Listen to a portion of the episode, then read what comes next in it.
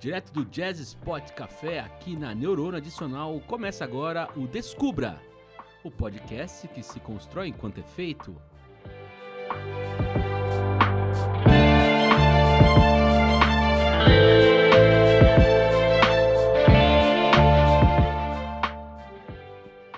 Eu sou Eric Vali Vicente e à minha esquerda está Matheus Piffer Jr.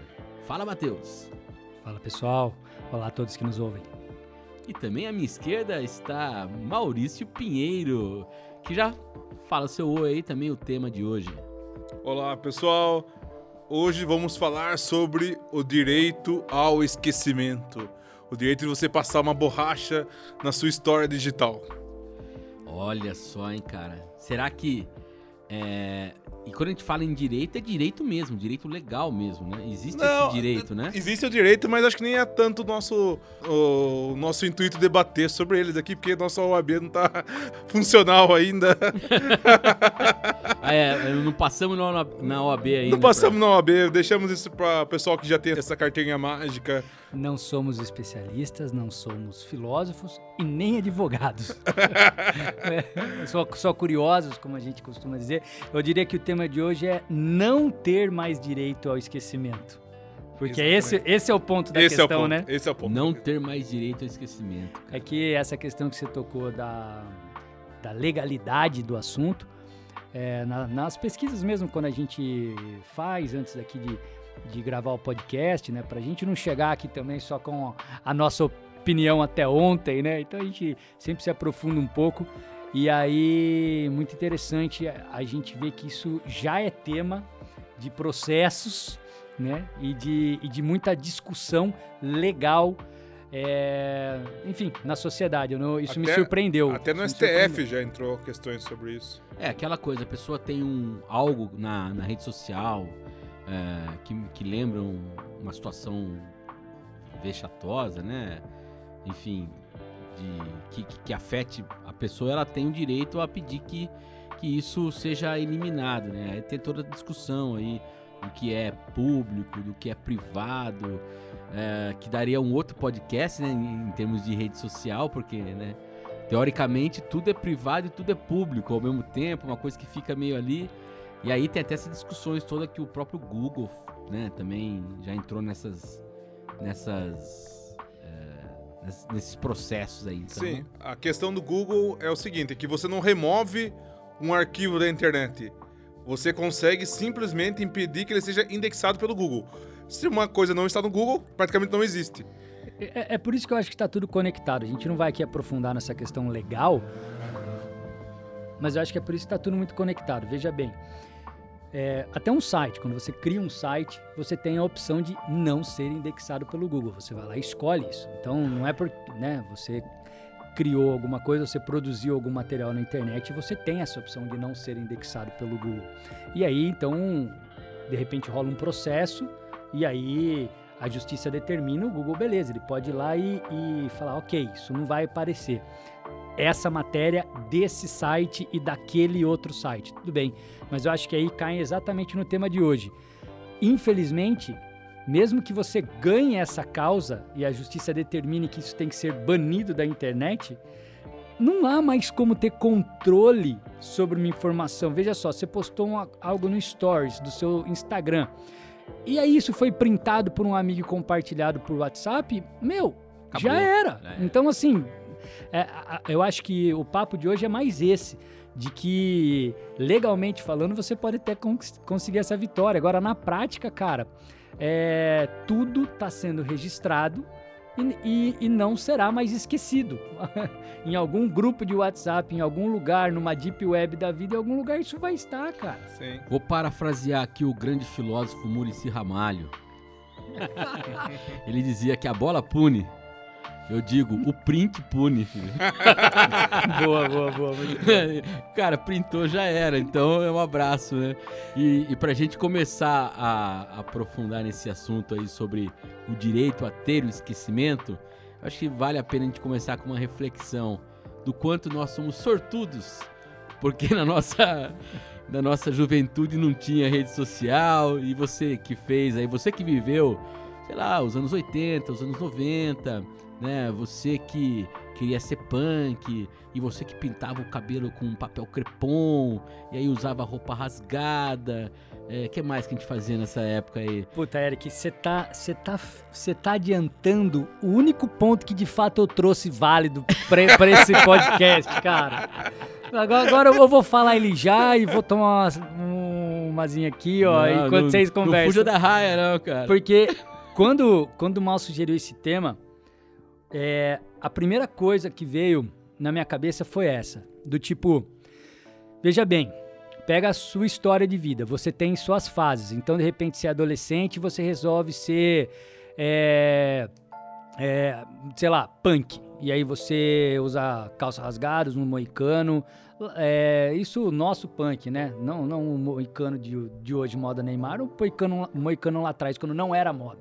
Quando era chocante demais você ter um moicano. Aí você tinha aquele, a, aquele colar que era uma corrente. Uma corrente e, um cadeado. Um cadeado. Ah, e que não era uma corrente estilizo, é, estilizada, é, estilosa de prata, não. não era uma não. corrente de, que você pegava e você tinha que é pegar é em algum da lugar. bicicleta isso, que você usava para guardar a bicicleta em algum lugar. exato, exato. Inclusive isso, né? Uma, uma corrente estilosa prata já denunciava. Oh, peraí, isso é um playboy fingindo ser um punk. Um punk punk vai usar uma corrente zoada. O cara que usava esse, esse esse, essa corrente que era estilizada, a gente chamava ele punk de boutique. Punk de boutique. Então, ó, aí você já tá, tá vendo? Vai, ó, vamos lá, vamos lá. Aí você era, você, você tinha esse, esse perfil aí, enfim, essa fase da sua vida. Mas aí, de repente, cara, você entrou na facu e logo que você entrou na facu, você se ligou que, cara, dançar um forró, você consegue arrastar umas gatas. E aí você falou, mano, vou virar forrozeiro, tá ligado? Aí eu tô inspirado na vida de um amigo meu, hein, nesse exemplo que eu tô dando. o cara era, ele, era, não era punk, ele era clubber. Aí, ó, vamos ver se é, os brothers vão saber quem é. Ele era, ele era clubber. Ele era, eu tô ligado esse amigo seu aí. ele era clubber. E aí na facu, cara, ele virou forrozeiro de primeira, tá ligado? E aí depois ele vai. Fale, fale, que foi? Ele trabalhava no CA da Unimap? é, vou, não, e aí, cara, qual que é o lance? Então pega lá, todo mundo faz isso. vou, vou pegar um exemplo aqui, a minha, a minha esposa, então, vai, pra não, pra não queimar não, os brothers. seu amigo aí. Não, a gente já volta nele. a gente já volta nele. É a minha esposa. Minha esposa teve uma fase na infância dela que ela foi, tipo, metaleira, do rock and roll. Depois ela teve uma fase que ela foi mais é, do reggae, assim, mais, mais bicho grilo, como ela diz, né? Mais próximo do hip, vamos dizer. É, e depois ela teve uma fase onde ela foi, tipo, sei lá, mais na boa. E hoje ela tem uma fase mãe, mulher, madura, onde até a, a, as roupas do armário dela ela tem que é, buscar uma conexão nova, uma nova fase. Para cada fase da sua vida, você. Vamos supor que daí quando você era metaleiro, ou esse meu amigo que foi clubber, ou eu, quando fui, por exemplo, o punk rock hardcore na minha adolescência. Aí você vai lá e você resolve meter a boca, criticar, xingar o sistema, xingar o prefeito, xingar o diretor dessa escola, xingar quem é contra o seu pensamento. Porque, mano, ainda mais, imagina, é, você ser anarquista com 15 anos de idade, né? Pô, cara, você xinga mesmo, você não tolera as opiniões contrárias, é muito difícil isso. Só que aí depois você amadurece, muda a fase, a vida é assim. E hoje, o que, que a gente tem para contar? Umas histórias, uns registros, umas lembranças que vem é, à tona quando a gente tá numa roda de amigos, ou quando você tá num momento família e vai lá e abre um álbum de fotos, ou tá aqui tomando uma com os, com os brothers, aí começa a trocar ideia e vai relembrando, e aí você vai compartilhando isso. E por que, que eu tô falando tudo isso? E o que, que isso tem a ver com direito ao esquecimento? Tem a ver que se eu fui um jovem anarquista e era governo FHC e eu fui pró-PT, e hoje, por exemplo, eu não sou mais pró-PT, ninguém tá me julgando por isso porque cada fase foi vivida e ficou ali. Hoje, se isso acontecesse hoje, eu meio que não teria mais direito a ser um ex-petista, porque é, ficou registrado, as pessoas tretaram comigo na internet, eu ganhei inimigos pro resto da vida e ficou meio que registrado no meu Instagram e mesmo que eu suma alguém printou e assim vai. Então, isso pode ter me estigmatizado pro resto da vida. Então o ponto que eu tô colocando é esse, assim, ó. A gente tinha as nossas fases E a gente tinha direito a passar por elas e a ser julgado pela pessoa que você é hoje, tá certo? E o que eu vejo a partir do momento que a gente não tem mais direito ao esquecimento é: você fez e tá tudo ali, e isso vai acumulando, é difícil de você limpar, então é muito difícil de você ter direito a esse esquecimento e ser julgado por quem você é hoje. E agora eu vou dar um outro exemplo na, na prática. Na faculdade, eu, você falou do CA, eu fui presidente de centro acadêmico e tive chapa oposta. E eu tive, então, inimigos temporários, pessoas com quem a gente, tipo, discutiu, quase saiu na mão naquele fervor de, de 17, 18, 19 anos de idade na faculdade, no centro acadêmico. E eu, por exemplo, me envolvi com o MODEC, movimento estudantil, e aí o, o centro acadêmico é muito o diretório né, dos estudantes tal, são lugares onde os movimentos políticos estudantis vão lá para conquistar pessoas que sabem que podem influenciar turmas e turmas de, de estudantes, né? Então eu me envolvi com tudo isso, mas aquilo ficou lá. E hoje, essas pessoas que eram da chapa oposta, né, a, a minha, ela, elas fizeram trampos comigo, cara. São pessoas, amigas minhas, às vezes até profissionais com quem eu fiz muito trampo. Porque, pô, elas também tiveram o direito daquilo ficar lá atrás. E eu não vejo mais isso acontecendo hoje. Eu vejo que essa inimizade que eu criei na época da faculdade, hoje ela provavelmente teria perdurado entendeu? As pessoas não. Fica mais difícil de você entender que foi uma fase que passou. Na verdade, acho que nós estamos falando de esquecimento. É você ter uma, uma parte da sua vida que você pode fazer essa limpeza. Por exemplo, você tem seus amigos do ensino médio, seus amigos do ensino fundamental. São fases da sua vida, pessoas que conhecem você de uma forma distinta. E a cada momento que você, ainda mais de transição que você tem nessa fase de adolescência e nessa fase adulta, você tem esses, essa possibilidade de você mudar as pessoas ao seu redor. Então, hoje você não tem mais essa possibilidade de você ir limpando. Então, seus amigos que, por exemplo, tem uma rede social, vamos falar com uma criança que nasceu hoje, aqui em 2020. Provavelmente ela vai acompanhar os amigos do berçário até a fase adulta, porque vai estar tá acumulando nas redes que ela tem, nas linhas de contato que ela tem, nas interações que ela tem. É, então entra um pouco naquilo que a gente começou falando sobre a questão da privacidade. A sua memória já não é mais privativa, ela se torna pública. E quando essa memória se torna pública, ela é disputada. Né? Tudo que é público acaba sendo disputado no sentido disputado, né, dentro da, da disputa é, social, política, às vezes estritamente, né? É, e isso que você falou, eu acho que faz muito sentido, Matheus, porque me parece que a maneira hoje de você discordar é, não é só discordar, cara, é quebrar laços. É, até entrando num parênteses, a gente né, vive nessa coisa da aí da da polarização e tudo mais. E existe muito aquela coisa assim do ah, fulano vota em Beltrano, então eu não sigo mais ele, não quero. E eu sempre achei muito complicada essa, essa, essa visão. Primeiro porque. É... Desculpa, você esquece quem você votou na eleição passada, mas você não esquece aquele cara que você achou que era babaca e que você desfez a amizade. E aí você nunca mais quer ver o cara. Por Mas você não lembra do político que você votou, mas você lembra do cara que foi babaca. E se não tivesse a internet, cara, você poderia ser amigo do cara até hoje, tá ligado? Exatamente. E assim, Nessa questão do esquecimento. Não, não, perfeito, cara. E, e, e eu acho assim.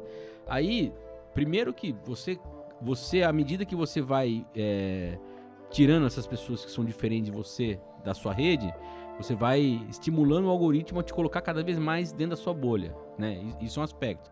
E segundo, cara, é, que eu acho que a gente perde um pouco uma certa organicidade da vida, sabe? Porque as coisas são mutáveis, né? A gente tá falando aqui, é, quando você tá na escola, ah, o Eric da quarta série não era o mesmo Eric da sétima série, que é totalmente diferente do Eric do, quando entrou na faculdade, do primeiro colegial, e que é diferente do cara que entrou no colegial, na, na, na faculdade. E aí vai. E, e, e como não tinha rede social nessa época, não tinha mídia social, você consegue fazer essas rupturas e começar novas memórias, e construir. É como se você saísse de um lugar e fosse para morar em outro lugar e você começasse uma vida nova. Hoje você não tem mais isso, né? Pensando que nós temos aí essa questão da, da rede social que sempre vai te dar é, essa memória latente, essa, sempre vai ficar ali. Inclusive, sempre mesmo, porque a cada ano o Facebook lembra você de alguma coisa que você fez, né? Então, assim, realmente lembra mesmo, né? É, alguma coisa que você disse. Mas antes de passar a bola, eu sei que o Matheus quer fazer. A gente tava falando sobre é, punk na juventude e me veio uma música na cabeça, sempre vem, cara. Do é Bad Religion. e que chama A Street Kid Named Desire. Então, assim, um garoto da rua ali, né, chamado Desejo, né? Então, assim, tá falando muito em relação... Aí a, a letra fala muito dessa coisa do, do, do, do garoto que é ali, tá na dele, querendo aquela, aquela causa e, e tudo mais, e ninguém se importa com ele, mas ele também não se importa com ninguém, sabe essa coisa? Então, eu, eu, eu me identifico muito nessa, nessa música aqui, nessa letra, por isso que eu lembrei dela. Ah, e, e que faz, né, só fazendo essa, essa ponte, assim, com essa questão, assim, de que, cara, é lógico que hoje, lembrando, né, quando eu tinha esse desejo, né, de, ah, do cara ser punk, ser agressivo, pá, cara, a gente vai amadurecendo, vai passando por diversas coisas na vida, que nem você que virou pai, né, eu tive problemas de saúde na família, então, cara, tudo isso vai transformando você, que é natural. E aí vai entrar numa outra questão, cara. Quando a gente fala da, da, da, da memória ser pública e ela ser julgada, aí também tem uma coisa. A gente não pode mudar? Não existe mais espaço para mudança? Você vai ser sempre o mesmo? Aí eu lembro de uma outra música, né? Do, na verdade é um disco, o nome do disco. Seja você mesmo, mas não seja sempre o mesmo. Do Gabriel Pensador, né? Então assim, é, cara, será que a gente vai sempre ficar nessa da, da que a, a gente tem que atender uma, uma expectativa que a pessoa colocou na gente, porque há dois anos atrás eu falei uma coisa que pra mim fazia muito sentido na época e agora não faz tanto sentido e então agora eu tenho que manter aquilo porque o cara vai me cobrar dessa lembrança, dessa, né, dessa coisa que eu, que eu, que eu disse. Tem um- uma entrevista na TV Folha do PC Siqueira. Essa entrevista ela é fascinante porque ele, Siqueira é um dos primeiros youtubers. Então ele foi formado bem quando ele era jovem. Então ele tem várias posições políticas, várias posições de costumes. Por exemplo, ele criticava a bebida. Passou a adolescência toda, ele entrou pra fase adulta. Ele falou, cara, quando tinha 16 anos não gostava de cerveja. Depois eu virei praticamente um alcoólatra. Entendeu? Ou seja, aí as pessoas Sim. criticavam ele por isso. O que, que ele apresentou? Ele falou, cara, eu não, eu não posso mudar de opinião. Porque as minhas opiniões que eu tive eu tá- estão todas registradas. Estão todas disponíveis lá. Você sempre fica com receio olhando pra trás. Eu acho que no fundo, o, o grande trauma da uma rede social é que você não consegue andar pra frente plenamente. Porque tá sempre uma coisa te lembrando. Ou seja, são as redes de contato que você tem, são as imagens que chega todo ano no Facebook. Aí você olha aquelas fotos e fala, pô, cara, o que aconteceu com essa pessoa. O que aconteceu com isso aqui? Eu era desse jeito, hoje não sou mais. O que que... E você começa a se questionar sempre. De se você tá indo num caminho, se você tá naquele ponto que aquele Eric de 20 anos atrás achou que você estaria hoje. Acaba causando esse efeito quando você começa a ficar vivendo muito no passado. Cara, e, e isso me remete a uma reflexão que eu já fiz várias vezes na minha vida. Que nós somos fragmentos, cara. A nossa personalidade ela é fragmentada, ela não é um todo. Né? A gente pode trazer, é, a gente pode expressar como se ela fosse um todo, mas ela não é um todo. E, e aqui, gente, eu não, sou psicanalista, eu não sou é, junguiano, não, né, Não é advogado psicólogo, também. não sou advogado, né? Graças a Já aí, não sou advogado. Brincadeira. Com todo respeito aos advogados, brincadeira. Mas eu quero dizer assim, a gente, cara, é fragmento. E eu tô falando que eu não sou psicólogo, porque não tô falando isso com embasamento científico, tô falando naquilo que eu, que eu consigo a- até é, perceber de que, cara, as memórias nossas, elas são fragmentadas. E ainda bem que elas são. Porque se elas forem juntadas tudo certinho, eu acho que haveria um. Haveria até um. um como fala, é, um. Nós estamos aqui gravando num período que se fala muito em suicídio. Poderia ser uma coisa avassaladora pro ser humano lembrar de tudo que é dele, cara. É, é, como que é? Seria lá Black Mirror. É, Black Mirror. Ah, Então, aliás, aliás, Tem um episódio que trata sobre é isso. bom você ter falado, porque o nome do episódio, eu fui buscar, pra, porque eu sabia que isso ia surgir, chama The Entire History of You. Sim. A história História completa, completa. de você, cara. E, e olha, e, e quem assistiu, quem não assistiu, enfim. Quem assistiu qual, sa- qual lembra. é o sentimento que você teve quando você assistiu esse episódio?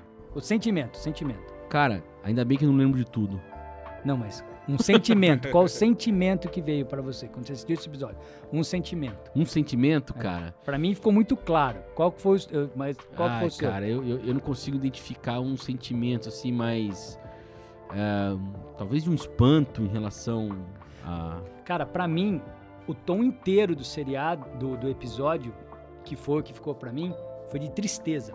Tristeza, boa. Os caras estão tomando uma, mas não tão feliz, velho. O- A troca de olhar, o clima todo. Cara, lembrar de tudo dessa maneira cai muito no que o Mal falou. É como se o Facebook te mandasse uma, uma, uma, uma lembrança diariamente do que você fez exatamente ontem. Então, todo dia você tá lembrando do que você fez pro resto da sua vida. Cara, a gente tem que viver olhando pra frente. Ninguém fica preocupado com a próxima fase minha, qual vai ser. Quando você é punk, você é punk. Quando você é hip, você é hip. Quando você é jovem, você é jovem. Quando você amadurece, amadurece. Quando você fica pai, assim, ó, não importa a fase, não importa o estilo, não importa, não importa o cluster. Você vai vivendo, cara. Inclusive, às vezes você não muda tão radicalmente. Às vezes a pessoa era meio roqueira quando era jovem, é roqueira até hoje, mas não significa que ela não tenha amadurecido mudado diversos detalhes é, ou diversos pontos importantes na vida dela. Ela não precisa ter essas mudanças gritantes, como os exemplos que eu dei, para ter uma, uma evolução super significativa, que nem você falou na, na personalidade. É, então, assim, a gente tá vivendo, cara. A gente vive, vive o hoje. E amanhã a gente é uma pessoa diferente, mas a gente não planeja isso. As coisas vão acontecendo, cara. Tá ligado? Experiência não se compartilha, maturidade também não. É uma coisa natural. Então, naturalmente você muda. Naturalmente você deixa de gostar de uma música meio barulhenta e começa a gostar de uma música mais apurada. Ou não. Ou naturalmente você deixa de gostar de uma música mais apurada e começa a curtir um som mais, mais bonito. Mas ninguém planeja esses rolês, tá ligado?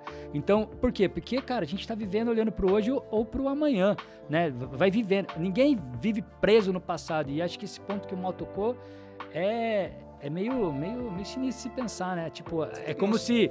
Tipo, é, é por isso que eu falei. Eu não sento numa roda e falo, caraca, olha só como foi. Não, todo dia alguém me lembra como foi, alguma coisa que eu fiz, alguma coisa que aconteceu, alguma lembrança com fulano, com ciclano. E tipo, porra, eu não tenho, eu não tenho direito ao meu esquecimento. Independente de se eu tenho direito ao esquecimento no todo, na internet, eu não tenho mais direito de ser esquecido. Se eu tiver numa rede social, ela fica me lembrando, as pessoas ficam me marcando. Então, quer dizer, fica difícil de tocar pra frente, né, cara? Quando a Sim. gente fica tão amarrado com o passado. Você tem noção que tem um dia na semana, toda quinta-feira é o TBT? Ou Porra. seja, nós passamos pelo menos uma vez na semana relembrando o passado. Olha que perspectiva estranha que nós E, temos cara, então vou fazer uma confissão aqui. Eu tenho uma dificuldade imensa de fazer esse, esse troço Eu de também. TBT. Eu também, eu nunca, nunca fiz, nunca fiz, Porque, cara. cara, é, Então, aí, aí ó. Pra mim tudo soa, Então às tá. vezes meio falso, parece. sabe? Ah, eu preciso lembrar disso agora. E, cara, eu não lembrei disso agora. Não, pra mim soa tipo assim, cara, como é que eu faço pra galera saber que eu fui pro Japão? Olha, olha eu aqui de novo falando do Japão. Grava um podcast e fala isso pra caralho. Eu vou gravar um podcast. eu vou gravar um podcast só de música do Bad Religion e ele vai Eu falar só do Japão. Não, como é que eu faço pra galera saber Porque que ele eu fui foi uma vez, tem, tem, tem que, tem, É, que, é. tem que aumentar. Eu, só- eu vou voltar lá na história do, do cara que fez um intercâmbio com a Finlândia e nunca mais quer esquecer, ele usa a mesma roupa pro resto da vida. É, não, mas é, cara, como é que eu faço pra contar para as pessoas que eu fiz isso? Ah, graças a Deus inventaram um TBT e aí aquela foto daquela viagem que eu gastei tanto e que foi tão luxuosa, eu posso postar pro resto da vida em toda quinta-feira, tá ligado? Então, tipo, eu faço um, um rodízio das minhas viagens luxuosas e posto. Eu tenho. é, A minha sensação é essa. Eu sei que muita gente usa de outra maneira, inclusive, eu queria aproveitar e fazer um gancho para falar o seguinte. É, eu estou é, sentindo que esse, esse tema a gente veio com uma opinião formada. Mas, na verdade, esse é o primeiro tema do pod- dos podcasts que a gente está gravando que eu de verdade não tenho uma opinião formada. Tipo, a importância de contar histórias, a importância das histórias, eu tenho certeza da importância delas e, e, e tenho uma opinião formada a respeito disso. A importância da literatura, da leitura para o desenvolvimento de, de uma pessoa, assim, para pessoa, é, para o bom desenvolvimento de uma pessoa e para ela ter um bom caráter, eu também não tenho dúvida a respeito disso, tá certo? É, mas esse tema, cara, é um tema que, que, que, que me, me traz dúvidas, assim, tipo, Por que eu tô falando isso? Porque eu sinto que a gente tá todo num papo aqui do tipo os tiozão. É como se, sei lá, cara, se o meu avô estivesse falando sobre internet. Meu avô falaria, essa porcaria da internet. Sabe? Parece que a gente tá meio que, que, que. Como a gente não é dessa geração, que nem você falou, nós somos a última geração com direito ao esquecimento. Praticamente isso. 80, 90. Depois já não tem mais. Então eu sinto que o tema tá meio tipo os tiozão que não concorda que tá acontecendo agora. É, mas, na real, eu, eu não, não tenho essa opinião. Eu não acho que isso é ruim. Eu, de verdade, eu não tenho opinião sobre esse tema. Eu só sei que tá muito diferente do que era. E acho que, de verdade, tem muitos estudos a respeito disso, mas que a gente ainda está numa, numa mudança. Então, até que ponto isso é bom, isso é ruim, ainda não sei. Eu não tenho uma opinião formada, porque do mesmo jeito que a gente tá falando que o TBT, você não, como ninguém curte aqui, então pronto, TBT já, já é um lixo. Mas, mas, cara, tem muita gente que usa o TBT da hora. De repente você vai falar, não, cara, é muito massa. O cara me marca numa foto de um rolê de 5 anos atrás e, pô, que legal, me conecto com o cara. Sim, eu, aí a gente tá falando dos prós e contras da internet. Então, de repente parece que tem internet, é, é, redes sociais, desculpa, não internet. É ruim. E não é, cara. Pô, eu consigo manter contato com meus amigos do Japão pelas redes sociais. no local ao qual eu fui pelas redes sociais, velho, tá ligado? E tipo, se não tivesse, o que, que eu ia fazer? Entendeu? Eu lembro quando lançaram o, o Skype, a ligação, lembra? Que daí era pela internet os créditos. Eu, eu ligava pro cara, mas tipo, eu ligava pro cara uma vez por Aonde? ano. Pro Japão. e botava conversa em dia, mas era uma vez por ano, porque ainda assim era um dinheiro, era um rolê, mas que era melhor já do que interurbano lá, que ia ser praticamente impossível de fazer. Então, tipo, e hoje as redes sociais me permitem sentir que eu tô com o cara ali no dia a dia, porque eu vejo o que ele tá fazendo. Então, assim, só quero também que a gente se atente ao fato de que quem tá nos ouvindo aí, se atente ao fato de que a gente tá trazendo aqui uma reflexão. Cabe a você avaliar os prós e os contras dessa mudança, porque de fato está diferente. E aí isso me levou a pensar numa coisa que eu pensei inicialmente como ruim, mas que eu acho que pode ser boa, que é o seguinte: o fato de não termos mais direito ao esquecimento também muda a forma como as histórias são contadas. Para não dar um exemplo muito grande e não ficar uma fala muito grande que fa- no microfone faz tempo. Como você descobriu a história do Brasil? Livros escritos e com plena intenção de manipular a informação a respeito de quem escreveu essa história naquele momento. Fato. Não dá para discutir isso. Hoje, se a gente for escrever a história do Vidas Negras Importam, você não precisa que alguém escreva um livro. Você pode jogar uma hashtag, você pode fazer um documentário inteiro sem sequer precisar entrevistar alguém. Beleza, tem fake news no meio, tem um monte de informação. Tudo bem, ninguém falou que vai ser fácil de fazer um bom documentário, mas você consegue fazer. Então, assim, eu comecei falando que isso é ruim porque fiquei pensando, falei, pô, então agora não precisa mais ser feita uma pesquisa apurada, um bom jornalista, um bom escritor, enfim, para fazer um bom trabalho. Então a gente vai acabar tendo muitas histórias escritas de maneira ruim, tanto que eu lembro muito do jornalismo, que está muito em questão hoje, um bom jornalismo, né? Será, né? A gente vê muito só jornalismo para ganhar manchete, ganhar os likes, ganhar en- engajamento e tal, enfim. Mas voltando, será que na real isso não é bom também? Porque, tipo, como agora tudo se registra, porque tem essa questão do, tá, beleza, minha história, eu, Matheus, minhas fases, não tem mais. Mas pensando na história do mundo, de que as coisas não têm mais direito ao esquecimento, ninguém mais vai esquecer o que um cara fez, você não tá à mercê de um cara escrever um livro mudando um pouco o teor da história e daqui 30 anos esse livro ser o, a Bíblia em relação a esse assunto. Porque vai estar pro resto da vida na internet, alguém vai poder achar a real história do que aconteceu.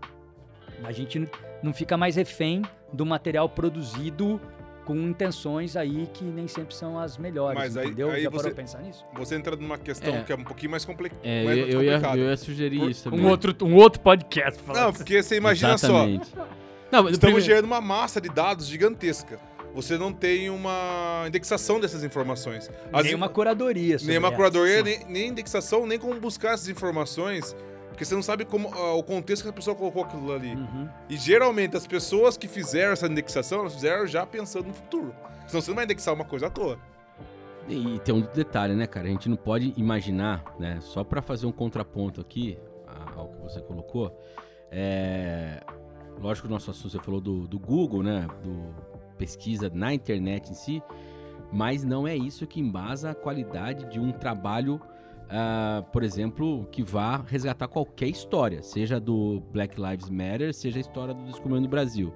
Para isso existe uma ciência que é fundamental, que é a historiografia.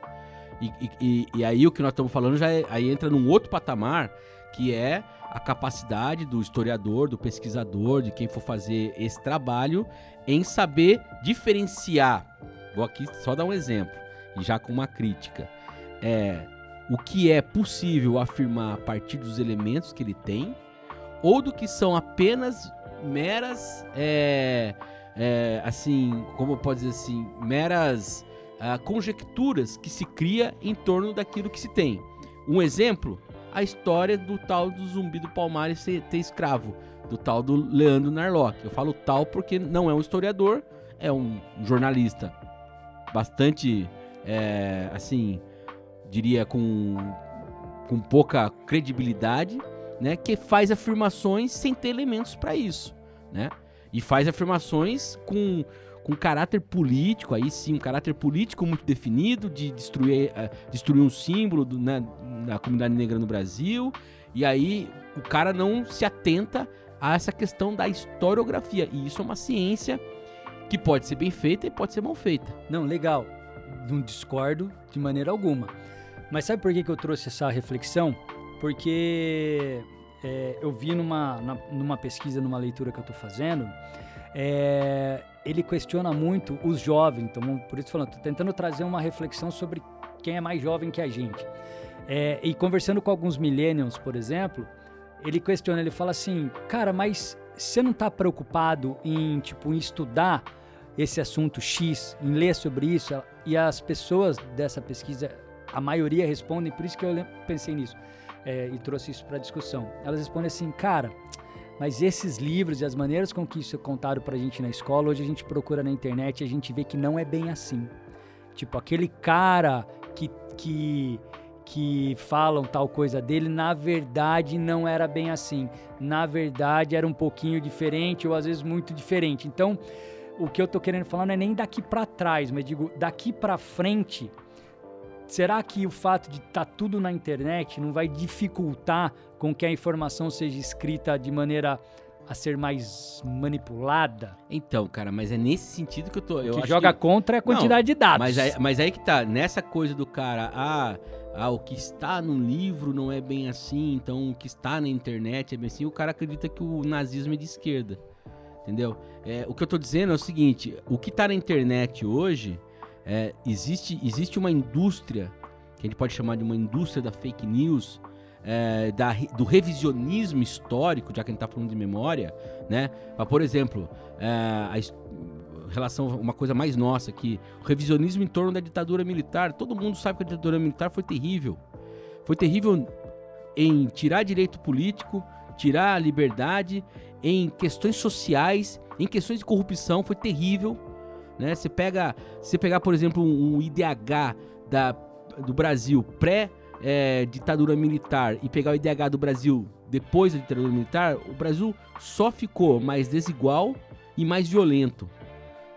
E hoje as pessoas têm um revisionismo em torno da ditadura militar. Então, é, eu acho que a gente tem que.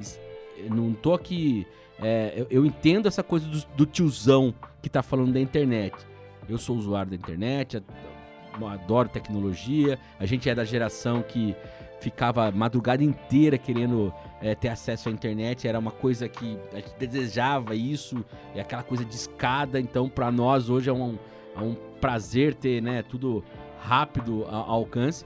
Mas eu acho que essa discussão da memória, Matheus e Maurício, e você que está nos escutando, nós, nós precisamos entender isso aí também, que ela está à mercê de ser revisada, cara. E ser revisada sem critério, ser revisada a partir, né? Eu não vou citar nome aqui porque eu já falei algumas coisas, mas existe hoje canais de streaming que revisam a história sobre o feminismo, sobre o nazismo. É, estão na internet, não estão lançando livro, não estão fazendo trabalho acadêmico, não estão fazendo pesquisa de campo, não estão fazendo pesquisa de fundo, sabe? Estão ali, é, sabe, fazendo aquela, aquela coisa que é muito mais uma, uma, um discurso político, né? com interesses políticos do que realmente o interesse de buscar a memória de algo. E só para complementar, porque eu já estou falando muito aqui também, é, a gente citou lá o, o, o, seriado, né, o episódio do, Black, do Mirror. Black Mirror. Então, chama The Entire History of You. Então, a história completa de você. Para quem não sabe, a história é o seguinte: o cara tem um dispositivo, um tipo de um óculos, um chip instalado dentro da cabeça, ele consegue acessar toda a memória dele. É, e aí ele começa a, a, se questionar se a esposa está traindo ele e ele começa a perguntar qual a memória que ela tem. Ele, ele busca a memória dele, aí ela fala da memória é, dela, ele não acredita, ele pede para ela compartilhar a memória dela com ele, né? Então, e você consegue lembrar de tudo. Aí eu, eu peguei um, né, sabendo que a gente ia discutir isso aqui, eu peguei um, um artigo. Uh, eu não sei qual é a profissão, qual é a formação dela que eu não consegui encontrar. Mas naquele site Medium, uh, a Mônica Tortoretti Costa. Ela escreveu uma coisa que eu achei muito interessante e queria compartilhar aqui com vocês uh, a respeito desse dispositivo que está na cabeça do, do personagem lá é, e, e, que trata das memórias. Aí ela fala o seguinte aqui, ó. Afinal, as memórias do dispositivo ainda são memórias? Sim, elas são. Elas estão inseridas em um contexto. Elas são selecionadas e o esquecimento é uma ferramenta de dispositivo, ou seja, você pode ir lá e apagar a memória, certo? Daí ela, o que vemos é uma alteração da função da memória da memória enquanto identidade do sujeito, que perde a sua subjetividade e deixa de ser questionada, passando a ser associada somente aos fatos. E ela, ela segue aqui, ó. Então recorremos somente aos dispositivos para entender o desfecho. O fato dela estar mais presente cria um rompimento, fazendo com que ela deixe de ser afetiva. E eu acho isso fundamental. Porque quando você pega lá, cara, minha mãe, a vida inteira dela, ela ela ela colecionou foto. Todas as viagens da minha família, tudo foto com álbum, com descrição, com legenda, onde foi, para que hotel era, que qual era o ponto turístico, quantos dias ficou. Minha mãe sempre tem, ela tem um acervo em casa lá, que aliás é uma das coisas que eu prometi para ela pra gente digitalizar para poder facilitar o acesso via, via é, nuvem aí da, das fotos. E sempre foi uma coisa afetiva de você sentar com a sua mãe, pegar os álbuns, olha, olha o seu aniversário de três anos.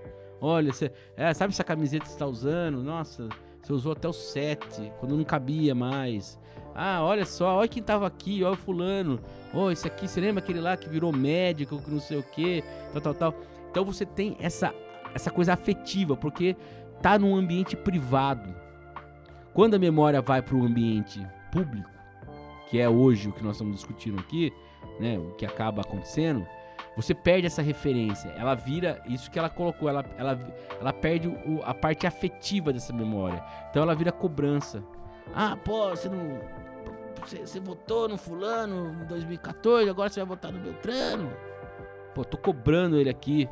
Porque não tem mais afetivo, não tem mais afetividade com ele. Não tem.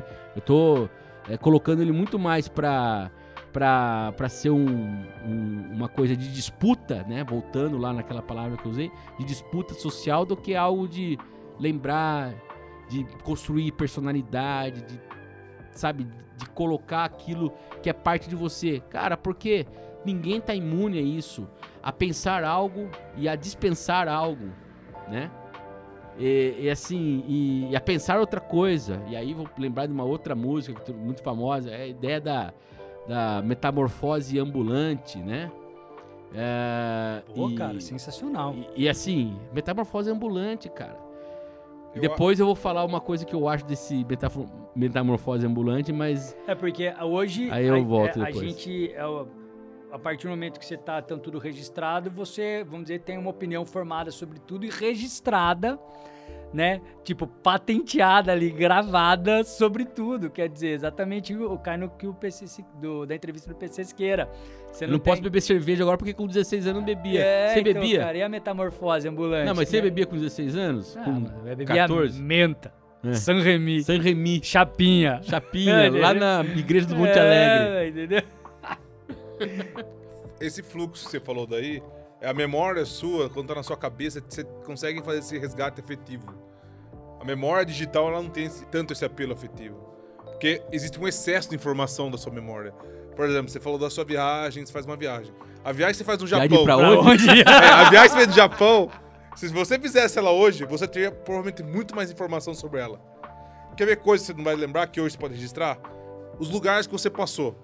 Então, na sua cabeça tem uma vaga lembrança. Eu passei em tal lugar, tal lugar. Hoje você pode abrir o seu histórico no seu Google Maps. É, ele vai. vai- E ele vai falar exatamente os pontos que você passou, o horário que você passou e as imagens daquele, da, que você fez naquele lugar. Exato. Então, a sua memória começa a ficar muito factual e você começa a perder apelo afetivo. E a afetividade, ela vende, nostalgia vende, Stranger Things tá pra mostrar isso aí, que vende. E quando você remove essa afetividade, vira o factual, você começa a ter uma crítica maior sobre sua própria memória. Porque, por exemplo, você pega uma pessoa contando a sua, a sua biografia, é uma coisa. Se você lê uma biografia de uma pessoa, é uma outra perspectiva. É muito mais rígido aquele fato. Eu acho que o problema que está acontecendo hoje é que nós estamos perdendo a afetividade de nossas memórias, transformando ela em as- aspectos factuais, e isso está deixando as pessoas deprimidas com sua própria história. Aí, aí isso me faz pensar numa outra coisa, que é o seguinte. Eu. Pra você gerar a memória, pra começar, você tem que estar vivendo aquele momento. E hoje também isso me leva a pensar que a gente está muito mais preocupado em registrar o momento e se eu publico logo existo, do que de fato de viver o momento pra gerar uma memória. Então, tipo, tá, é, não duvido nada que as pessoas olhem uma foto e falem, caraca, velho, nem lembro de ter feito essa foto. Sabe? Tipo, nem lembro disso. Porque ela tava só pra fazer aquela foto, ela não tava vi- vivendo o momento. E quando você fala de ter uma memória afetiva, você fala, cara, eu lembro exatamente o que aconteceu na hora que a gente fez essa foto. Saca? Então, já falando só Não, perfeito, cara. foto, né? Você colocou o ponto exato. É o factual, não é o afetivo. Por que que esse cara, por que que você pega e vai num show e fica gravando o show, cara? Você vai Qual- ver, você nem vê isso Qual que é o depois, cara. sentido disso, O cara? sentido é po- postar, velho. O sentido é postar, mostrar que você tá ali. Sabe, é, eu, ó, eu vi hoje, eu vi hoje, não é nem o show, eu só, eu só tinha o exemplo do show na cabeça. Toda vez que eu pensava nisso, eu falava, cara, você vai num show hoje e filma em vez de viver o show. Eu lembro de cada show que eu fui, cara. Eu lembro de cada show que eu fui. Posso não lembrar inteiro, mas eu tenho alguma lembrança marcante de cada show que eu fui. Mas, é. E hoje as pessoas estão lá, né, filmando e tal. Eu, como artista, me sentiria, me sentiria meio frustrado, porque, tipo, cadê a conexão da galera, né, mano? Cadê aquela mina, tipo, levantando a blusa? Cadê aquele cara, tipo, caindo doidão? Não, agora todo mundo me filmando, né, cara? Parece que, parece que eu faço um show pra jornalista, tá ligado? Agora, agora, eu não tinha outro exemplo até que hoje, no Instagram, eu vi os caras numa daquelas cabines que mergulham pra fazer é, que você tá protegido dos tubarões e os tubarões fodásticos lá vêm morder as cabines, tubarões brancos normalmente, né? Eles vêm morder a cabine, você tá ali dentro. Então agora tem o turismo de você, tipo, tá ali dentro e, e ter e, e sabe o que era uma cabine, seis pessoas ali numa gaiola, né? Afunda, vem o tubarão, ele nem morde, né? nem é agressivo, só que ele, tipo, tá com o focinho, ele chega muito, ele encosta tal. tubarão, pô. Sabe o que as seis pessoas estão fazendo dentro da cabine? Cara, elas estão com uma GoPro, as seis estão com uma varetinha, uma GoPro, filmando o tubarão e olhando ah, o visor da, da GoPro. Cara, tem um tubarão a centímetros de você e você tá olhando se a câmera tá pegando bem pra você postar. Você tá de brincadeira, né, brother? Porra, vive o momento, cara. Entendeu? Não, o cara tá preocupado com o registro que ele tá fazendo do momento. Olha que, que absurdo, cara. Mas eu não quero entrar nesse assunto, esse assunto é para outro podcast. Não, cara, mas eu- acho que isso é fundamental a gente pensar. é, e você falou de show, cara. Eu, eu tava comentando com um amigo recentemente, justamente sobre um show do Rancid que eu fui em 98, lá em Nova Jersey, nos Estados Unidos. Que. É, é- é a segunda vez que ele fala que ele, foi, pra show? que ele foi pros Estados Unidos, não é? Não. É assim, cara, ó. Não, não queira Ó, é, tá Aí, ó. querendo disputar com o meu Japão, velho. Aí, ó. Revisionismo histórico, isso aí, ó. Mas, cara, e assim, não tinha, lógico, não tinha celular na época. E eu. eu- e é, tão, é tão afetivo pra mim isso, daquele momento, daquele período, do quanto a banda, naquele momento era importante, tinha acabado de lançar um disco novo, é, enfim, né? Um, um- um show que eu, eu vi sozinho, porque os amigos que eu estavam lá me perdi, que era um festival gigantesco, né? Eu fui encontrar eles só pro final, lá no, no, no ponto que a gente tinha combinado, caso, né? Aquela coisa toda. E assim, cara, não tem uma foto, não tem um vídeo. Cara, mas tá em mim, cara. E eu acho isso E se você encontrar os caras, cada um vai trazer o seu, a sua, a sua Cada um história, vai você trazer a sua passar uma história. noite inteira trocando ideia e todos vão conseguir voltar para aquele momento. Coisa que, mano, se você ligar um slideshow, ó, slideshow, tá? É, e, assistir, e ver as fotos que hoje os caras registram, ninguém vai para aquele lugar, para aquele momento. Exatamente, cara, porque o cara tá lá vidrado em filmar aquilo. E aí eu pergunto, cara, você filma pra quê? É pra postar, ok. É, e que mais? O que acontece depois que você posta? Sabe o que eu tô achando hoje em dia? O que, que fica depois que você posta? né? Nada. Mas esse é o ponto. Olha uma diferença básica entre as redes sociais que nós acessávamos antigamente e as redes atuais. Antigamente você entrava no, numa, um Orkut, por exemplo, e você montava o seu perfil. Então você colocava a religião sua, você colocava o seu time de futebol e montava. Você não precisava ficar atualizando aquele perfil seu.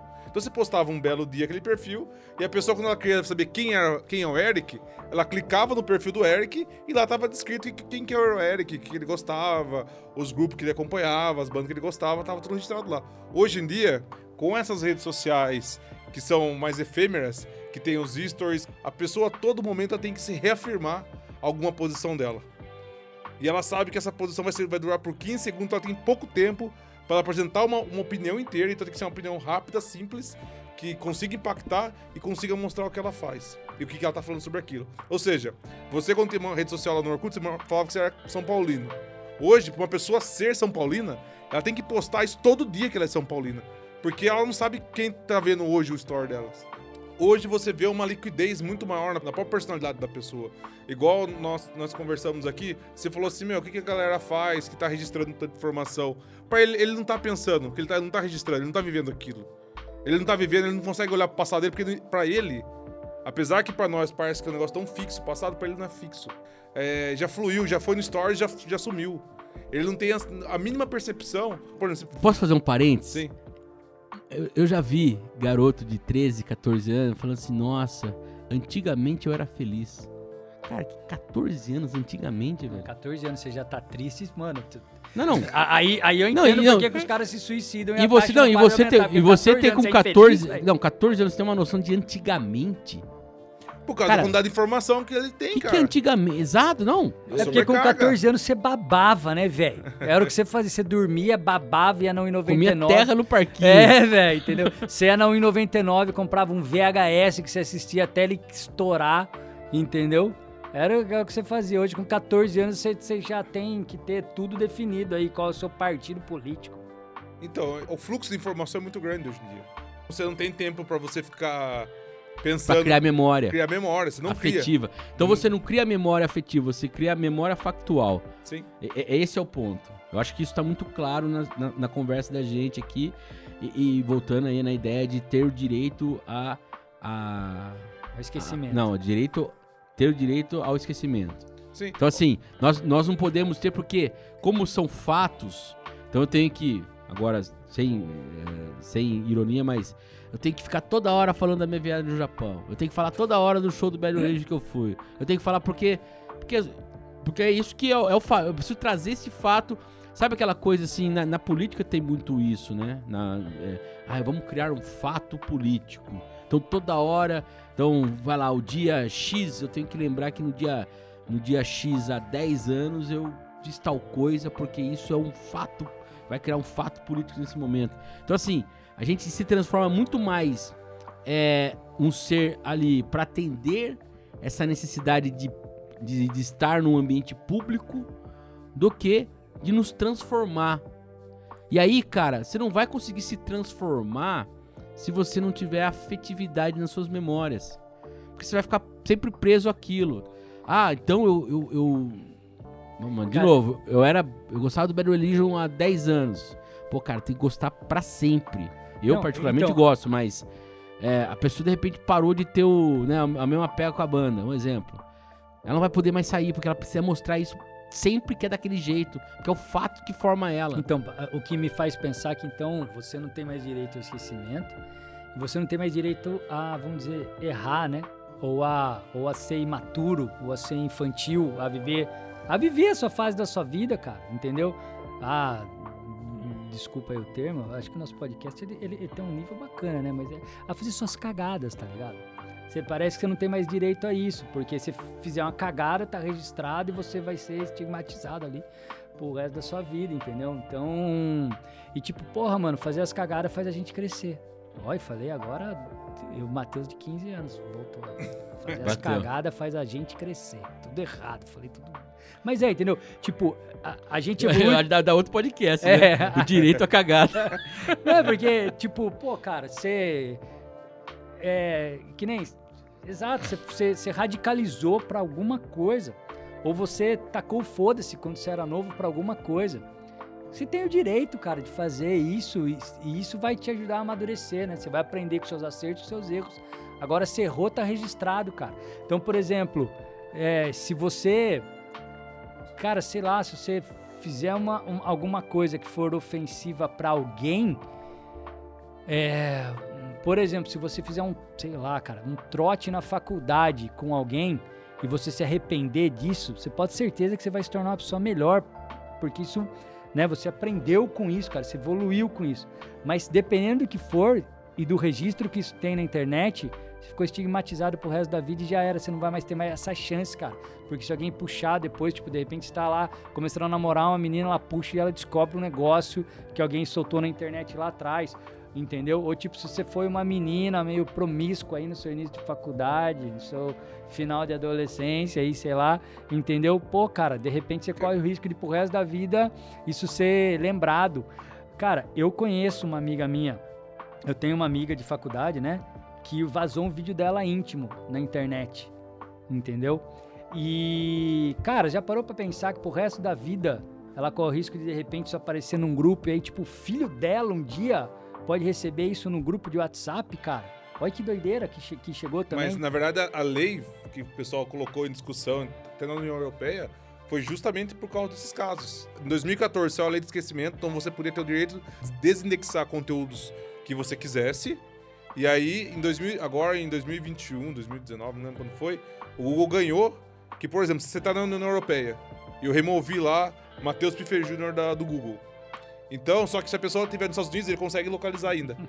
Então ele desindexou só na União Europeia. E aí começou uma crítica muito grande quanto a isso, de você estar tá censurando isso, a história. Total, total. Só sobre o direito ao esquecimento, uma vez eu vi uma entrevista, não lembro, foi algum programa de esporte, assim, esperando, acho que é Fórmula 1, e a história do Barbosa, que foi o goleiro da Copa do Mundo. Na Copa de 50, que tomou gol lá na, no, contra o Final Uruguai. contra o Uruguai. A tristeza que ele Maracanazo, tinha... Maracanazo. famoso Maracanazo. E a tristeza que ele tinha era imensa. Com um fato que ninguém nunca esqueceu. Tem até uma frase dele que ele falou assim, ó... Eu achava que no Brasil não existia prisão perpétua. ele acha que ele é o primeiro caso de prisão perpétua, que já passou 30 anos as pessoas não esquecem desse fato. Você sabe que o Brasil só voltou a ter um goleiro titular negro numa Copa do Mundo em 2006 com o Dida por conta do caso do Barbosa. Todos os goleiros, é, goleiro negro ficou estigmatizado por conta de um lance. Para quem conhece futebol, sabe que o Barbosa não, não teve culpa. É um cara com Volpe no São Paulo. Desculpa, brincadeira aqui. Mas assim, é um gol que natural. E outra, perto de um 7x1, cara. Então, perder de 2x1 do, Por do... sinal, nunca mais Copa no Brasil, hein? é louco, velho. Não, mas... Ó, mas, quem, mas quem não história, viveu mas a história, o Maracanã, a história do Barbosa, 7x1, cara. A história do Barbosa é muito triste, cara. É, é um crime, justamente o que você falou. É prisão perpétua. Ele, não tem... ele, ele foi estigmatizado. E, e assim, você pega todo mundo da geração ali do futebol dos anos 40, dos anos 50, conta Barbosa era um monstro dos maiores goleiros que o Brasil teve, cara. E, pra, e, e, assim, aí lógico, nessa época que não tinha internet, mas aí volta na questão pública, da disputa.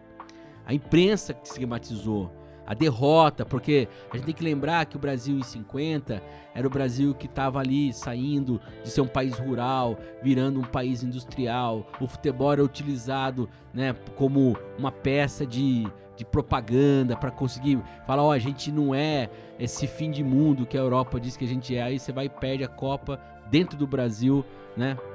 Com, entre aspas, suposto frango, você tem que ter um culpado. E foi o Barbosa, né? Então, assim, cara, é... eu vou trazer um outro caso, né? Enquanto vocês falavam, eu lembrei. Você ouviu falar da moça que chama Lara da Silva? Lara da Silva é a que fala, já acabou, Jéssica? Daquele Ah, filme, tá. daquele vídeo Sim, de 2015. sim.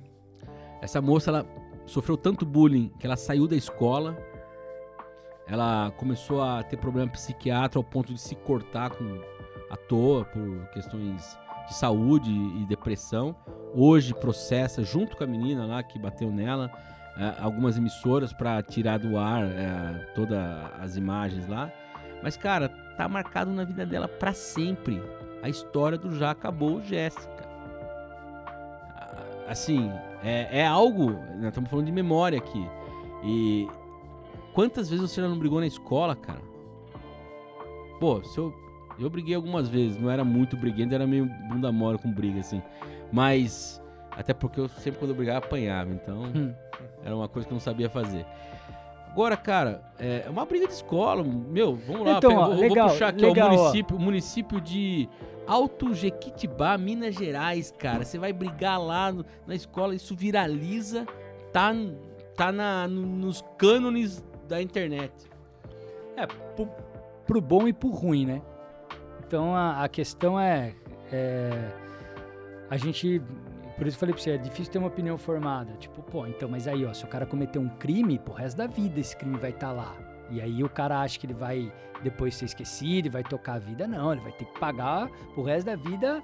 Ele será lembrado por esse crime, as pessoas lembrarão ele. Então você pode achar que isso é, também faz justiça, né? É, e ao mesmo tempo, mesmo sem internet, por exemplo, eu vi uma entrevista do, do Yud, Yud, sei lá, o rapaz do PlayStation. Eu vi uma entrevista onde ele fala que ele foi ser assaltado e os caras desistiram do assalto quando viram que ele era o rapaz do PlayStation. E nem tá falando numa época de, de internet como a que a gente tá vivendo agora, a gente tá falando de uma coisa um pouco mais para trás. Sei lá, tem, tem- a gente pode ver pontos positivos e negativos em tudo, por isso que eu reforço aqui que eu- o objetivo é só trazer reflexões Claro. Sim. do tipo, cara, pare para pensar que daqui para frente não se tem mais direito ao esquecimento. Reflita sobre isso, pense sobre isso. Então, que nem você falou de briga. Eu também briguei na escola, né? Já bati, já apanhei, beleza? Ficou lá atrás. De- e, inclusive, é, um dos caras que. Uma das vezes que eu apanhei, eu sou brother do cara. Entendeu? Porque era coisa de moleque, mano. Moleque mesmo, tá ligado? Agora, se fosse hoje, talvez se tivesse ganhado uma proporção tão grande, de repente viralizou, o pai dele me tirou da escola, blá blá blá, blá eu nunca tive a chance de, me, de fazer as pazes, nunca, nunca teria a chance de fazer as pazes com o rapaz. Inclusive, o, o- em quem eu bati, eu também fiquei amigo. Entendeu? Porque, mano, coisa de escola, coisa de momento aconteceu. É Lógico, não tô falando de ninguém dar uma facada em ninguém. Aí é crime. Outra coisa. Mas você tá entendendo? Tipo, Não, as coisas elas se resolvem, elas se evoluem. De novo a gente volta. Então, assim, que nem você falou, a vida você tem diversas fases, diversos fra- fragmentos, né? Então, de repente, por isso que eu gosto muito daqueles filmes que são crus, que são tipo um recorte de um pedaço de uma vida de um cara. Que é- eu, eu, né, consigo me identificar muito com um pedaço que é o que esse cara passou. Que a vida pra mim é assim. É, e agora, mano, todos esses recortes estão lá registrados e vão montar um álbum histórico que tá toda hora ali é, voltando e, e- Cara, e- Você fala de filme, falando. Tem aquela Veronica Guerin, inclusive tem um filme que a Kate Blanchett faz, que quem dirige é o Joe Schumacher. O cara que acabou com, com Batman Eternamente e Batman Robin. Ele fez um filme dela, ela é uma jornalista irlandesa. É, Ela tá lá entrevistando um cara que é o monge, que é o Jerry Hutt. Jerry Hutt fez retirar os conteúdos dele da Wikipedia. Retirar, não, desculpa. Desindexar conteúdo que fazia referência a ele na Wikipedia. Porque ele tinha sido preso nos anos 80 e sido libertado em 85. E aí em 2014 ele foi lá, entrou com um pedido na- União Europeia para que fosse desindexado do Google tudo aquilo que estava falando da história dele. E a história dele, que não falei, já tinha virado filme. E mesmo assim ele conseguiu ganhar na justiça. Na época, o, o diretor da Wikipedia ficou bem transtornado quanto a isso. Falou: Nós estamos criando buracos na história. A partir do momento que você veta as pessoas de ter acesso à informação, você está criando, você está manipulando como as pessoas vão ver a história. Depois que ele saiu da, da prisão, ele montou uma academia chamada Corinthians. Quem deu todo o equipamento de boxe que ele teve na academia foi o Jim Sheridan, que fez aquele filme que o Daniel Lewis, The Boxer, o lutador lá em 2003. Então ele catou tudo que foi usado no filme pra fazer a academia dele chamado Corinthians lá na Irlanda. Então, mas depois ele foi preso, acho que esse ano, ano passado, caso de problema fiscal. Mas ele foi uma das primeiras pessoas que quis remover da história. Cara, nem precisa de internet. A Xuxa quis comprar todas as Playboys, né? Tirar tudo de circulação. Não teve um lance assim? Ah, do filme dela. Do- do- e do do, filme. filme. também, né? As duas coisas, até onde É, eu sei, as é. duas coisas. Ela tentou apagar o filme. Como era o nome do filme lá? Ah, eu não sei. É, mas ela tentou apagar o filme e a Playboy da história, né? E logicamente não conseguiu. É, então imagina hoje, cara, com internet. Você lembra, lembra quando a Daniela Cicarelli conseguiu remover o YouTube do ar? Lembro. Hum? A história do, do, do vídeo lá na, dela com o namorado dela, né? Sim. O filme da Xuxa é Amor, Estranho Amor. Amor estranho, amor. No começo, as pessoas até tiveram algumas vitórias em relação a isso, né? Mas, cara, isso não significa que isso é da internet, né? O YouTube, que a Daniela Cicarelli derrubou em, acho que lá, 2007, 2008, não é o YouTube de hoje em dia. em Não dia, é... Não tem, eu acho, mais uma força pra fazer algo assim. Mas eu queria voltar num, num, num aspecto só que você falou sobre a questão do criminoso, né? É, eu, eu acho que eu tenho, eu tenho uma preocupação, talvez seja por questões aí muito mais ah, minhas em relação à questão de como eu penso a vida em sociedade. Mas, cara, é, essa coisa do ah, o cara foi um criminoso, vai marcar pro resto da vida. ah, quer dizer que você nunca paga um crime? Será que também a gente vai sempre ter um- uma praça ali em que a pessoa ela vai ser é, sempre vai ter que ser lembrada daquilo? Sabe aquela coisa meio do ah, é, o cara foi é, Todo dia a dia de apedrejar a Maria Madalena. Exatamente. Apedrejar a Maria Madalena todo santo dia. Né? Eu, eu, eu, eu penso assim, cara. é, se existe algo, alguma ideia em torno do que, do que a gente chama de humanidade, é que assim, cara, a gente tem que caminhar em torno de uma civilização, algo civilizatório. E eu não consigo imaginar, cara, é, civilizatório no sentido porque que é uma palavra muito complicada, porque a civilização não é uma só, ela não é linear, é, a gente pode ter várias é, percepções diferentes do que é civilização, claro. Tô, tô aberto a isso, mas assim, será que você é, ficar sempre julgando as pessoas em praça pública, como é a internet hoje? Eu tenho o caso de um amigo meu, que uma vez o pai dele estava saindo é, de uma chácara dele aqui, perto da, de Piracicaba, aí três cachorrinhos correu atrás do carro. Cara, tiraram a foto e colocaram, ó, o cara ca- com a placa do carro. Esse senhor deixou esses três cachorros e foi embora. Cara, a vida dele virou um inferno. O cara teve que.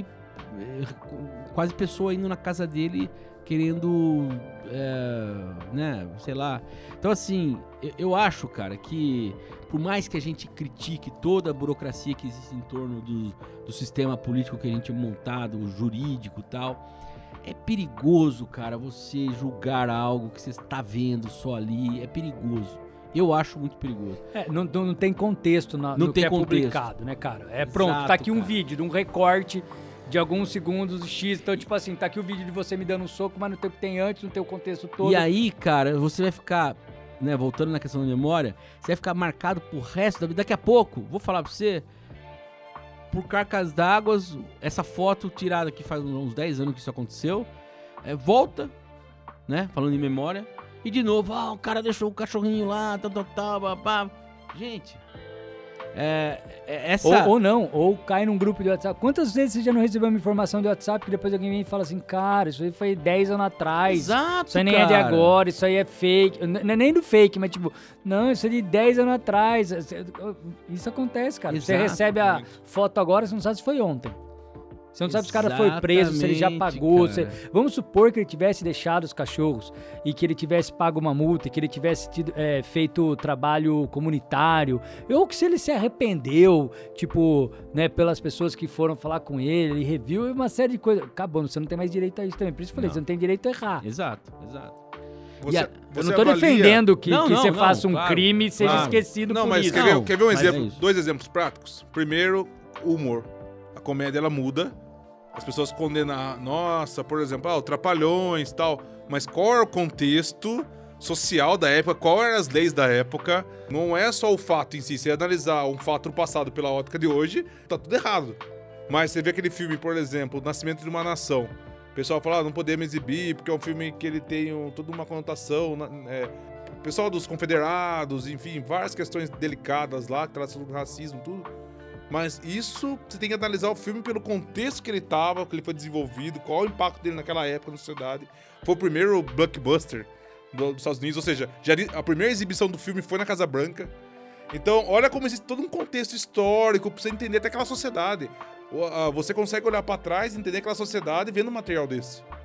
Isso que as pessoas estão fazendo hoje é condenando pessoas do passado com a lente de hoje. É porque aí a gente Mas... leva para uma outra coisa que é a geração das manchetes. Não tem mais contexto, não tem mais leitura, não tem mais aprofundamento. A gente vai vivendo de manchete em cima de manchete, entendeu? E vai ficando tudo muito superficial, tudo muito. E outra coisa: internet não tem curadoria. É. é eu acho assim: se você tá num, exibindo um filme, num, numa exposição, um curador, dentro de um conceito, ó, que tá aqui, vamos fazer essa reflexão, é uma coisa. Ah, agora você colocar isso uh, sem que a pessoa compreenda todo esse contexto que você está colocando e é o grande risco que nós temos dentro, dentro dessa, desse turbilhão de informação, né? Uh, eu acho preocupante no sentido de você não criar essas relações, das coisas serem vazias, serem é, dissociadas daquilo que elas representam. Você falou dos confederados, e cara, então vamos falar dos confederados. A própria bandeira dos confederados é usada hoje como se fosse um símbolo de uma cultura sulista que, se você for olhar o contexto, é totalmente impregnada de racismo, cara. Eu tenho um amigo. E, e aí? Né? Aí você vai falar com o cara, não, mas eu não sou racista. Não, não tô falando que você seja, né? Mas a bandeira é. Não, o problema não é nem usar a bandeira dos confederados. O problema é festas que utilizam a bandeira do exército confederado. Que é uma outra questão. Aí é, mais, mais que é complexo. Mais, que é mais complexo mais aí. complexo aí. Ou como a gente viu recentemente numa, numa manifestação, aquela é, bandeira de Gadsden. É Gadsden que fala, né? Não que é a bandeira que, que é da, da, da, cobrinha, que é usada pelo, pelo supremacista branco lá. E, e, e, tava, e tava em manifestação aqui, totalmente fora de contexto. E, e, e, detalhe, do lado de uma bandeira que tinha uma rosa de Luxemburgo. Que coisa, cara. Pós-verdade.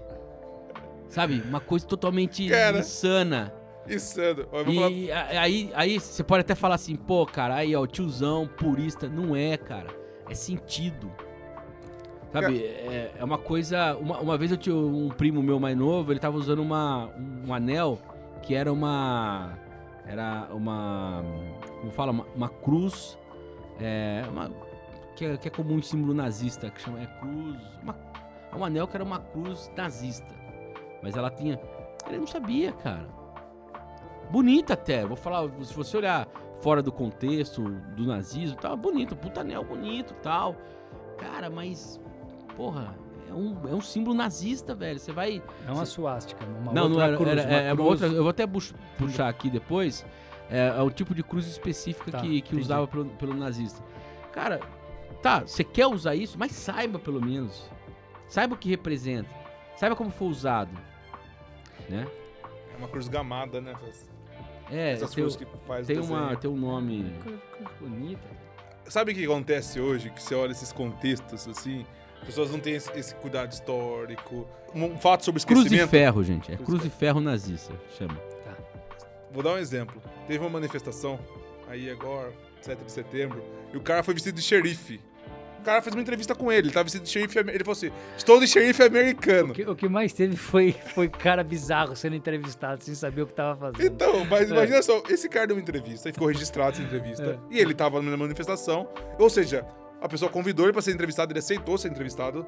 E ele falou que ele tava lá vestido de xerife e por causa que ele tava buscando os ideais americanos, ele queria a liberdade que os Estados Unidos tinha. Viva o Trump, 7 de setembro. Aí o cara, o cara reparou um detalhe, não era uma fantasia de xerife genérica. É. Era uma do, do, Grimes, que é o, o xerife do Walking Dead. Então o cara estava fantasiado com uma fantasia do Walking Dead no meio de uma manifestação. Aí ele deu uma entrevista. Aí você começa a avaliar várias questões ali. Primeiro, talvez um dia essa pessoa possa arrepender de ter dado essa entrevista. Eu, pro resto vida. Ai, eu sou. Você não é filho daquele cara que deu entrevista. Entendeu? Na hora que eu vi, falei, está nascendo um meme aí, cara. tá, O cara está dando uma entrevista vestido de xerife de um seriado sobre zumbis. No meio da passeata da, É, não, da Paulista. O o meme já é um, isso já é um meme, É já. instantâneo. Eu falei, será que esse, esse cara pode se arrepender? E se ele se arrepender, o que, que ele faz com isso? O arrependimento, sabe? Como ele não vai remover essa informação da internet? O, o quanto circulou. Não, por Eu isso que eu falei, se você tivesse 15 anos lá atrás e fizesse essa cagada, beleza, cara, se arrependeu, você viu, ou, ou beleza, você não se arrependeu, mas você entende que aquilo ficou pra trás. eu- Agora, hoje não dá mais, velho. Não, ele vai, ele vai ser sempre lembrado. Que 10 anos alguém vai lembrar Você vai dele. ser primeiro, você vai ser julgado. Depois você vai ser Mas eu lembrado. acho que pra gente ser coerente, se ele mudar, se ele, pô, fizer disso uma reflexão, ah, nossa, cara, onde que eu entrei? Porque, cara, as pessoas. É. sei lá, às vezes, às vezes a solidão é tão Não, lá, grande, Se cara. ele mudar, né? A, a solidão é tão grande que o cara se apega em qualquer coisa. Se ele mudar, cara, ele vai ter que conviver com essa memória. Mas, tudo bem, mas Ótimo. ninguém precisa esfregar ela na cara dele. Ele já ia conviver exato, jeito, também, tem, também tem essa. Que daí entra um pouco naquilo que a gente Ele tava precisa falando. virar um meme. É, até a gente tá falando sobre o criminoso. Pô, se o cara. Ah, o cara cometeu um crime. Ele pagou pra justiça. Ele se arrependeu. Ele, sei lá, hoje trabalha. Cara, você vai toda hora falar assim, porra, meu. Porra. Toda hora, cara. Sabe, quem, quem somos nós? Aí eu vou trazer uma outra reflexão que eu sempre trago, né? Que é Senhor dos Anéis. que é o seguinte, cara.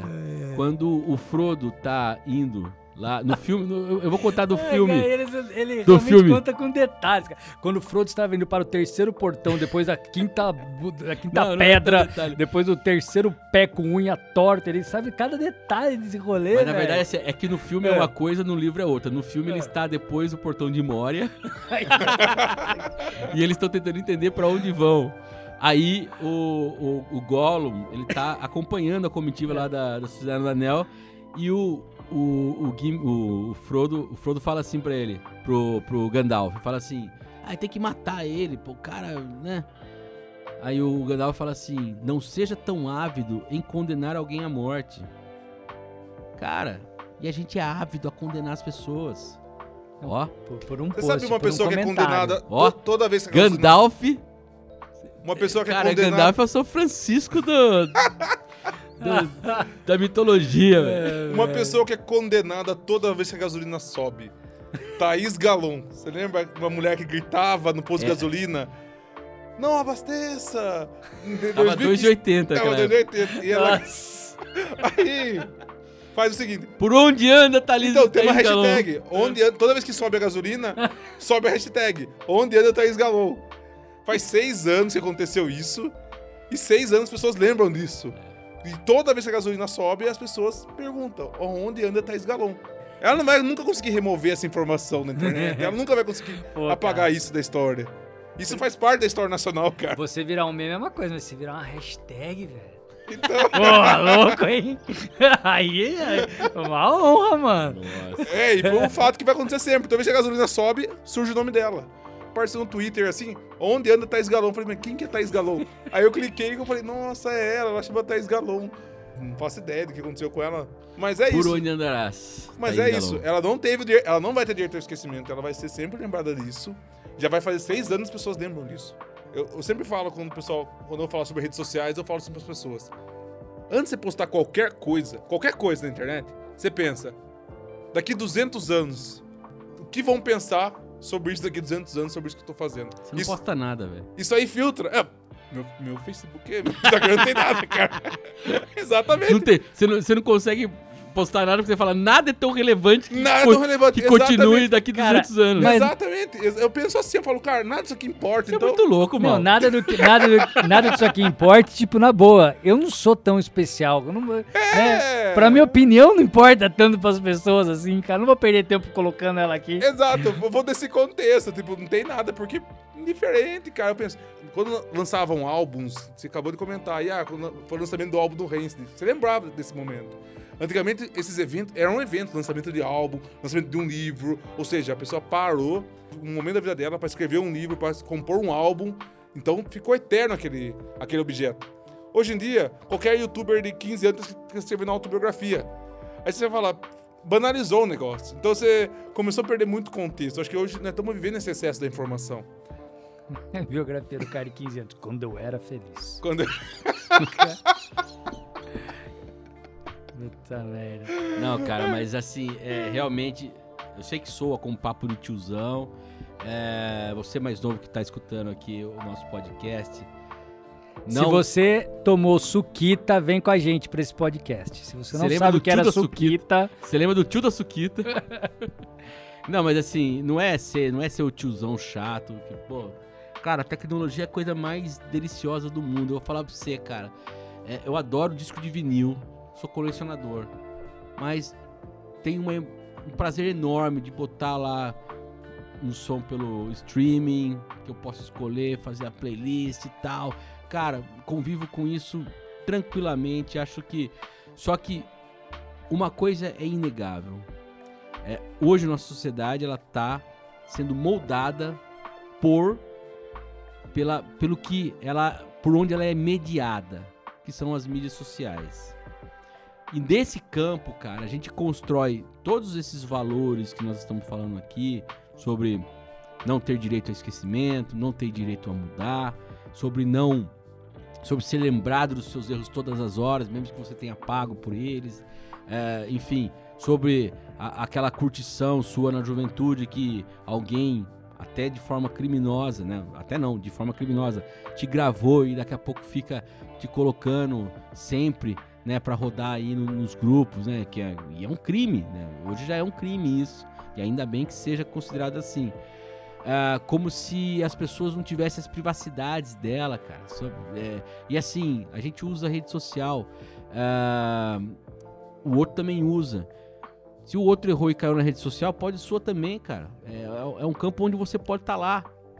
Então, assim, é, eu sei que é batido esse tipo de coisa, mas não é uma reflexão que eu faço para condenar a tecnologia e nem condenar todos os benefícios que a rede social é, é, trouxe, mas é para estimular a reflexão em torno da empatia, em torno dos afetos, dos afetos que são positivos, não, não o afeto só do ódio, mas um afeto, um afeto que seja de conexão. A gente fala tanto em conexão, né, cara?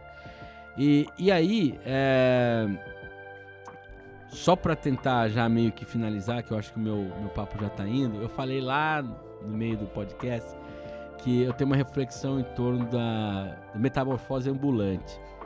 É, e, e assim, eu não sei se o Raul Seixas escreveu essa música pensando no livro A Metamorfose, que é do Kafka, né?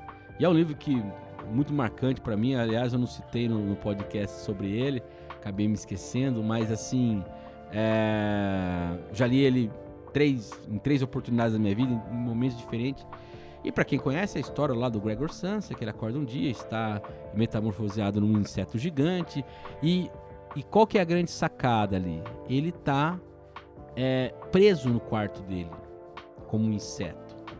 Ele tem as perninhas curtas, ele não consegue se virar direito, aí ele tenta voar, ele voa pra, pra porta, ele bate, ele cai. Ele é um inseto. Em certo momento lá da reflexão do Gregor Samsa, ele fala que não era tão ruim ser um inseto mas é que ele não conseguia sair de lá, da, daquele quarto, daquele, né, daquela, daquela, onde a família dele colocou ele, porque ele perdeu o valor enquanto o provedor da família ali. E aí, cara, a reflexão que eu faço assim, que quando o Raul escreveu essa música, ele fala, eu quero ser uma metamorfose ambulante. Que, que é? Alguém que se transforma e se move também. Ele não só se transforma, é você se transformar e também se mover. Você não está no mesmo lugar, né? Aquela ideia, um passo à frente e já não está no mesmo lugar, entendeu? Então, assim, é, eu acho. É, é um pouco dessa reflexão que eu acho que tem que fazer. A gente se transforma e quando a gente se transforma, se metamorfoseia em algo que não é. que, que a gente não era, a gente tem que pensar em dar um passo também adiante, em sair desse ambiente, né? Não é só é, mudar para permanecer, é mudar e, e, sempre mudar e sempre caminhar, porque cara é a vida, a vida é, é, é o próprio tempo dela, o próprio tempo da vida é você também caminhar, né? Mudar e estar em processo. Você tinha 17 anos, você mudou, você tinha 18, você mudou, você tinha 20, 30 e não vou falar mais a sua idade pra você não ficar bravo. Mas enfim, essa reflexão que eu gostaria de, de, fechar aqui um pouco, sabe? Dentro dessa busca dessa empatia. E, e de que, meu, a gente pode mudar, a gente pode é, gostar de uma coisa e não gostar, a gente pode é, rever nossos conceitos, aprender, né? Isso é processo da vida. Mas, cara, se não tiver a empatia da gente saber reconhecer é, todos essas fraquezas que é do ser humano também no outro, meu, a gente vai virar esses troglodita aí que fica querendo achar que tá com, com Deus na barriga e, e é dono da razão.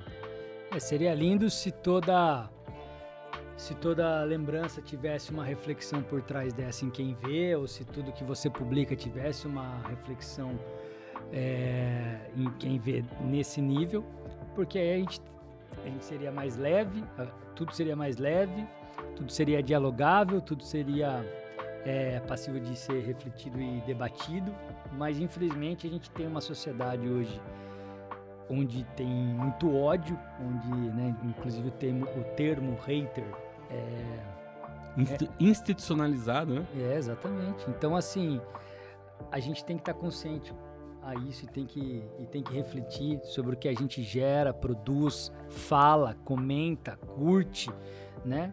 segue, enfim, com tudo que você interage, né? seja produzindo um conteúdo, só interagindo com esse conteúdo, porque infelizmente a situação ela é delicada e vale, vale essa reflexão toda que a gente trouxe. Talvez seja o futuro da próxima rede social, seja repensada nesse contexto.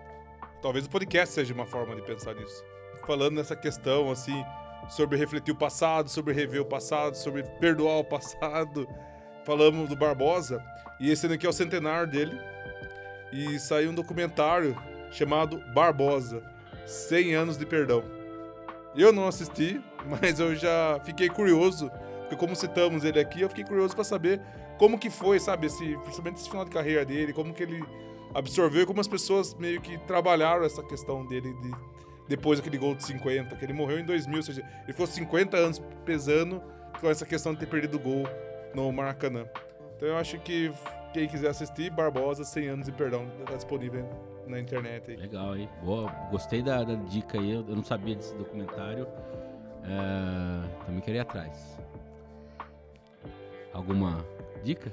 Tranquilo, acho que a gente já, já trouxe bastante ponto para refletir. Aí. Eu só acho que o futuro, às vezes, vai ser um podcast, onde a pessoa consegue escutar toda uma linha de raciocínio e entender tudo que o cara, do começo ao final. Ou seja, saímos lá da discussão sobre esquecimento, acabando falando sobre o documentário do Barbosa. Eu acho que hoje tá faltando para as pessoas é isso. Ela vê só um flash de 15 segundos e acha que toda a informação tá ali.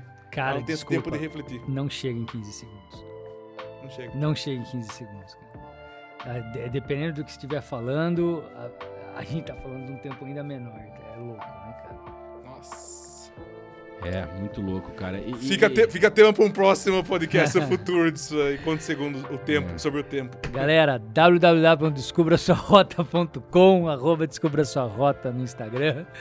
Segue a gente também no YouTube, barra Descubra Sua Rota e Spotify, Descubra Sua Rota. Descubra, Spotify, descubra. É isso aí, prazer enorme novamente aqui com vocês. E você que nos acompanhou também, valeu por nos acompanhar. É isso aí.